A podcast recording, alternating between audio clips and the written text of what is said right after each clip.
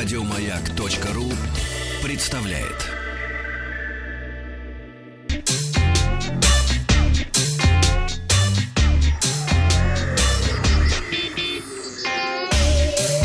Страна транзистория.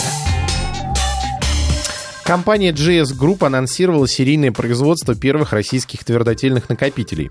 Отмечается, что локализован весь цикл разработки и производства SSD-устройств, включая проектирование, разработку, монтаж компонентов на плате, финальную сборку и упаковку изделий.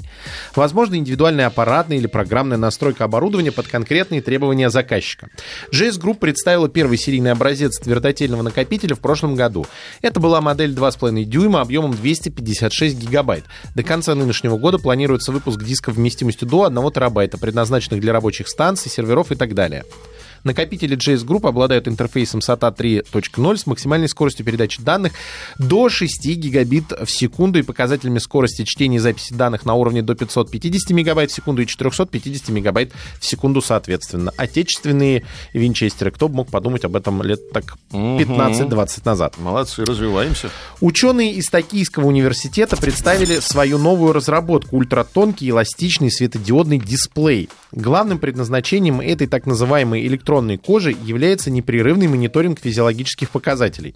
Но устройство может не только производить замеры жизненно важных показателей, но также выводить на встроенный дисплей всю собранную информацию.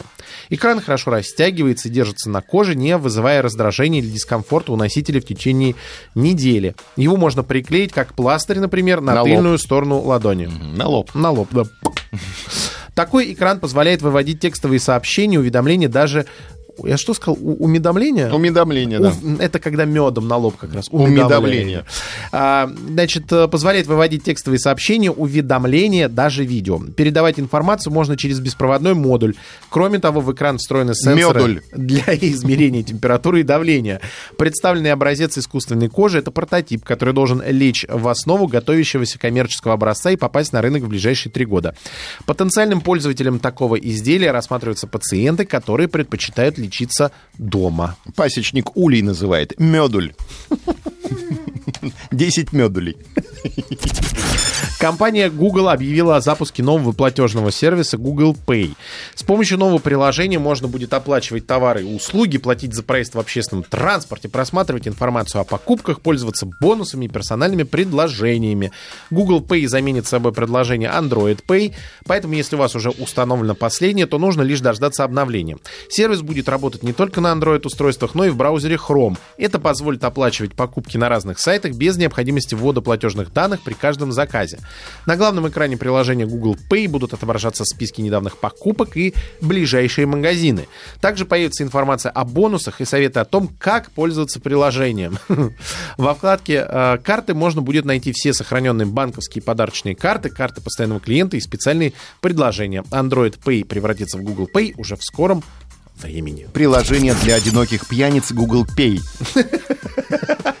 Если ты одинок. Google Pay. А, Там будут сохранены во вкладке карты, будут сохранены все, все твои любимые бары и специальные предложения. Да, Стартап. Компания Flight Sim Labs, специализирующаяся на различных дополнениях и сервисах для авиасимулятора Microsoft Flight Simulator, изобрела оригинальный способ борьбы с пиратами. Разработчики встроили в установщик специальный вредоносный код для пиратских версий игры. Вирус встраивается в систему и ворует у нарушителей авторских прав имена пользователей и пароли из браузера Chrome. На это обратил внимание один из журналистов, который отметил, что это один из самых экстремальных и странных методов защиты авторских прав, которые он когда-либо видел.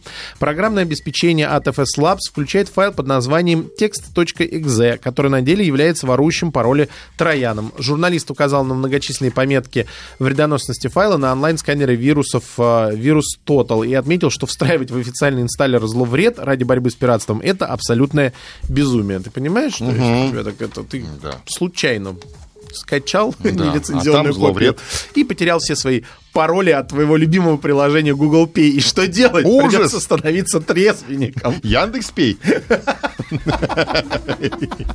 Или, может быть, или... Ну, Спасибо, это все новости на сегодня. Спасибо. Еще больше подкастов на радиомаяк.ру.